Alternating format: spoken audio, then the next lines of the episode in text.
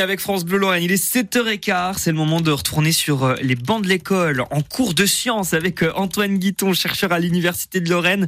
Il répond à toutes nos questions scientifiques au micro de Raphaël Marcelia. Bonjour Raphaël. Bonjour Maxence. Et aujourd'hui, on parle des crêpes, Raphaël. Chers auditeurs, pour la chandeleur, c'est vrai qu'on aime faire des crêpes, de bonnes crêpes salées ou sucrées. Alors tout le monde les aime. Et pour bien les réussir, il faut faire chauffer sa poêle. C'est vrai que si la poêle est trop froide, elles sont ratées. Alors Antoine, une petite question. Comment peut-on savoir que la poêle est à la bonne température pour faire cuire des crêpes?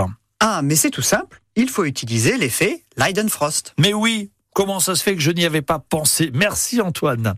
Euh, bon, plus sérieusement, juste pour être sûr, hein, vous pouvez quand même, s'il vous plaît, me rappeler ce que c'est, euh, parce que j'ai un doute. Oui, pas de problème.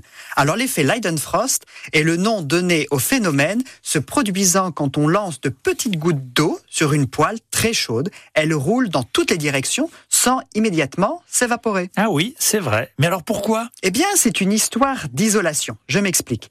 Au premier contact de la goutte avec la surface très chaude, une fine couche de vapeur va se former entre la poêle et la goutte. Cette couche est très fine, à peu près l'épaisseur d'un cheveu. Ainsi, la goutte se retrouve en suspension dans l'air, soutenue par un petit coussin de vapeur. Elle va donc glisser un peu partout. Ok, mais alors pourquoi la goutte ne s'évapore pas? Eh bien, tout simplement parce que la vapeur d'eau est un bon isolant thermique. Elle va protéger la goutte de la poêle très chaude. Alors oui, c'est vrai, au bout d'un moment, la goutte va quand même s'évaporer, mais pas instantanément. Ah, mais c'est tout simple.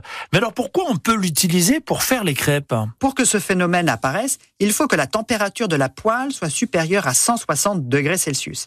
Si elle n'est que de 100 degrés Celsius, elle sera trop basse pour faire de bonnes crêpes et aucun coussin de protection de vapeur ne va se former et la goutte va tout simplement s'évaporer. Eh bien voilà, maintenant c'est fait. Vous vous êtes demandé comment on peut faire pour savoir si votre poêle est assez chaude pour faire cuire vos crêpes.